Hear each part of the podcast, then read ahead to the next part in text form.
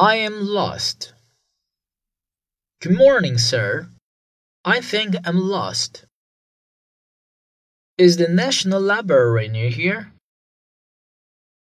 No, the National Library is not around here. How can I get there?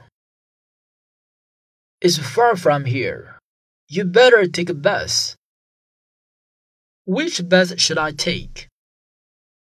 You can take the bus number 653.